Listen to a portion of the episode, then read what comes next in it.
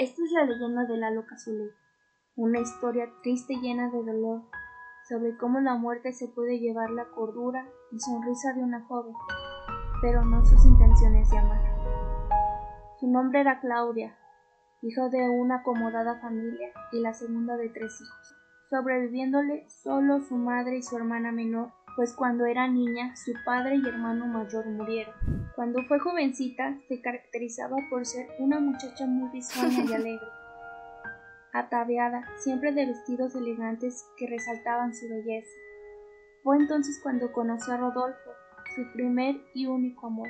El noviazgo entre Claudia y Rodolfo fue duradero, y la relación se mantuvo por el paso de los años, terminando por prometerse amor eterno, que se consumaría en votos matrimoniales. El día que Rodolfo le propuso matrimonio, le entregaría a Claudia un anillo de oro blanco engarzado con una eserina negra, el cual le había pertenecido a su abuela y regalado a él por su madre. Rodolfo le pidió a Claudia que le prometiera amarlo por siempre, pasara lo que pasara, promesa que Claudia quería cumplir. Se llegaba el día de la boda, el cual se realizaría en el templo de San Miguelito, por ser Claudia originaria de ese barrio. Sin embargo, el novio nunca llegó. Los invitados estaban desconcertados, y Claudia intentaba aferrarse a la idea de que Rodolfo llegaría y la desposaría. Algunos rumoreaban que Rodolfo había subido de su compromiso, otros que habría muerto, pero como no era originario de los rumbos en los que vivía Claudia, nunca se supo qué pasó con él. Claudia no perdió en ningún momento la esperanza de que su amado llegaría por ella, y continuamente le decía a la gente que no podía ir a tal o cual lugar porque si no Rodolfo no la encontraría. Su familia se llenó de una enorme tristeza, cuando se dio cuenta que Claudio había perdido la cordura. Ya no vivía en este mundo y parecía quedar atrapado de por vida en el día de su boda. A menudo se ponía su traje de novia e iba al jardín de San Miguelito o a la plaza de armas a sentarse en una banca y esperar a que llegue su amado.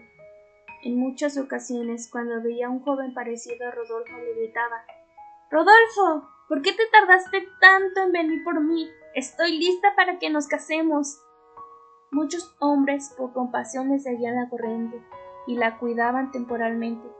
Otros más crueles se aprovechaban de ella, pero Claudia nunca se quedaba mucho tiempo con ellos.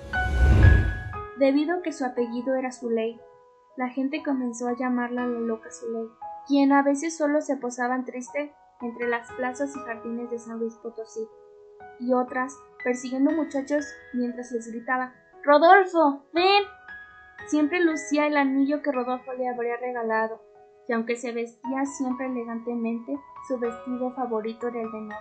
Así viviría el resto de su vida hasta que falleciera, aparentemente de causas naturales, o como muchos decían, de tristeza.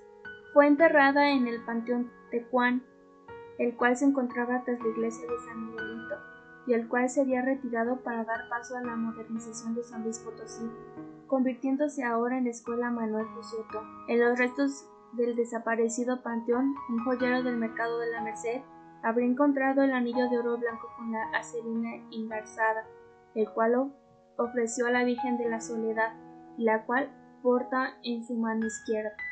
No se sabe bien qué sucedió con Rodolfo, y si Claudio terminó sus últimos días sumido en la melancolía o en un mundo donde su amado Rodolfo siempre la acompañó. Lo que es cierto es, es una de las historias más tristes de las que se cuentan en San Luis Potosí.